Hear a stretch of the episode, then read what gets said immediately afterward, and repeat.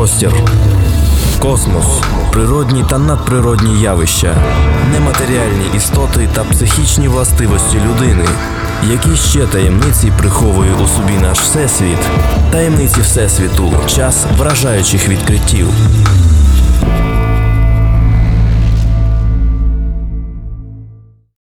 В нашій культурі прийнято вважати, що після смерті душа відправляється в рай або пекло, в залежності від того, які вчинки людина здійснювала в своєму житті. Сьогодні поговоримо про життя після життя. Таємниці Всесвіту. Існує багато історій, що розповідають реальні люди, які бачили світло в кінці тунелю, побували в раю чи пеклі або бачили інші надприродні видіння під час клінічної смерті. Вони практично впевнені, що їхня душа в цей час покинула своє тіло. Ось, наприклад, розповідає відомий хірург Берні Сігель. Коли мені було 4 роки, я мало не задихнувся, вдавившись шматком іграшки. Я намагався імітувати те, що робили чоловіки-тисляри, за роботою яких я спостерігав. Я поклав частину іграшки собі в рот, вдихнув і покинув своє тіло. У той момент, коли я, покинувши своє тіло, побачив себе збоку задихаючогося в предсмертному стані, я подумав, як добре. Для чотирирічної дитини перебувати поза тілом було набагато цікавіше, ніж в тілі. Безумовно, у мене не було жалю про те, що я вмираю. Мені було шкода, як і багатьом дітям, які проходять через подібний досвід, що батьки знайдуть мене мертвим. Я думав, ну і добре, я вважаю за краще смерть, ніж жити в тому тілі. Іноді ми зустрічаємо дітей, народжених сліпими. Коли вони проходять через подібний досвід, вони починають все бачити. Ці діти часто незадоволені, що їм треба повертатися назад в своє тіло і бути знову сліпими. Таємниці Всесвіту. Це лише одна з сотень реальних історій, що додають людям віри в безсмертя душі. Але чи так це насправді? Проблема виникає тоді, коли люди вірять в реальність того, що вони бачать.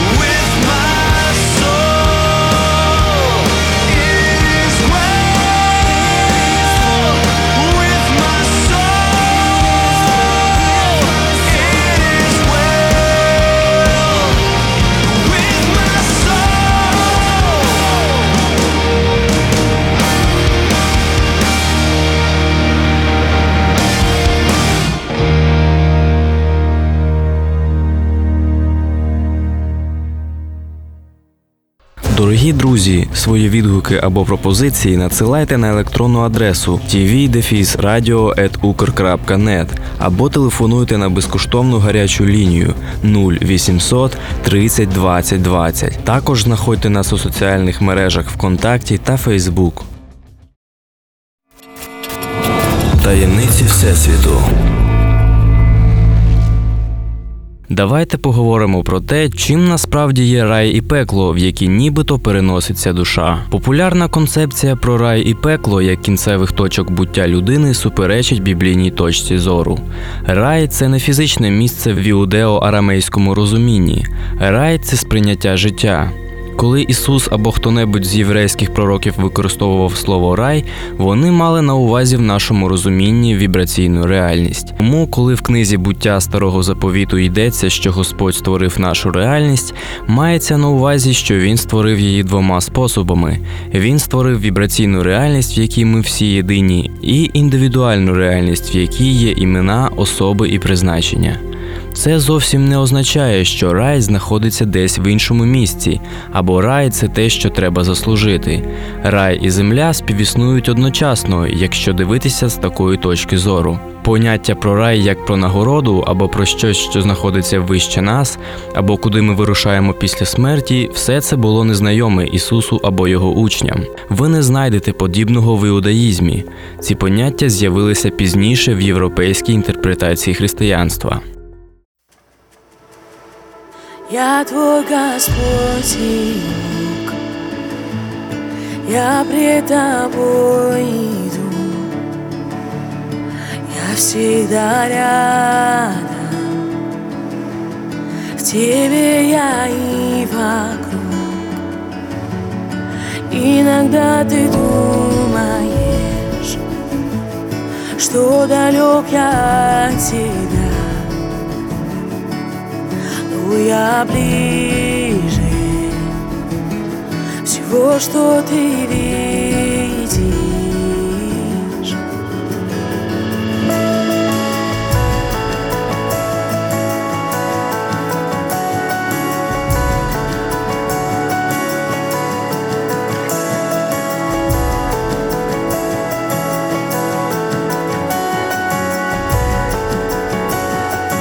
Я твой покой и мир И не победить тебя.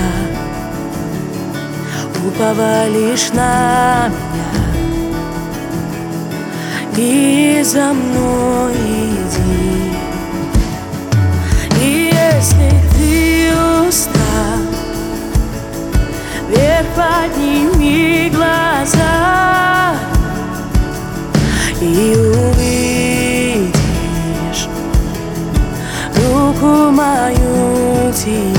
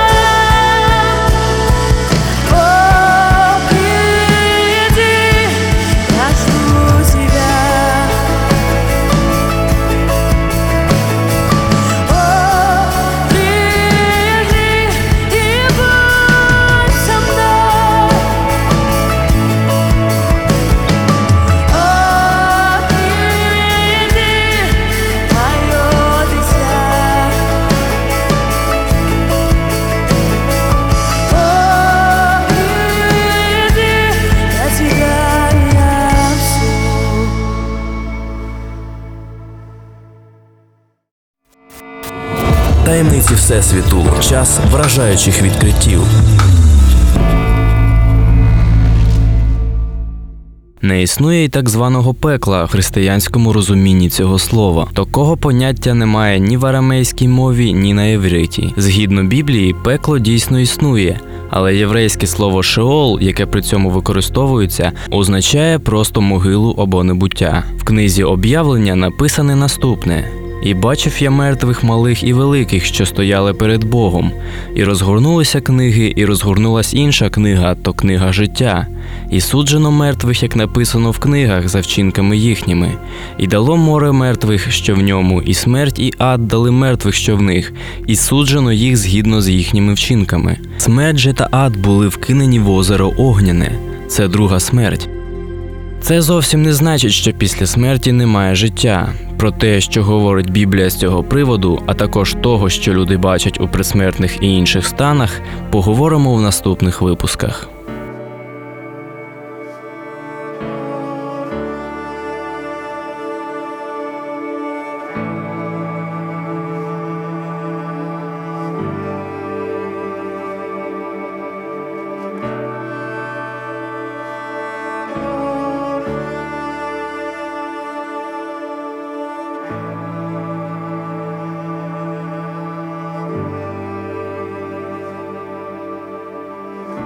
Глубины вот меня призвал ты, мне не пройти и без тебя.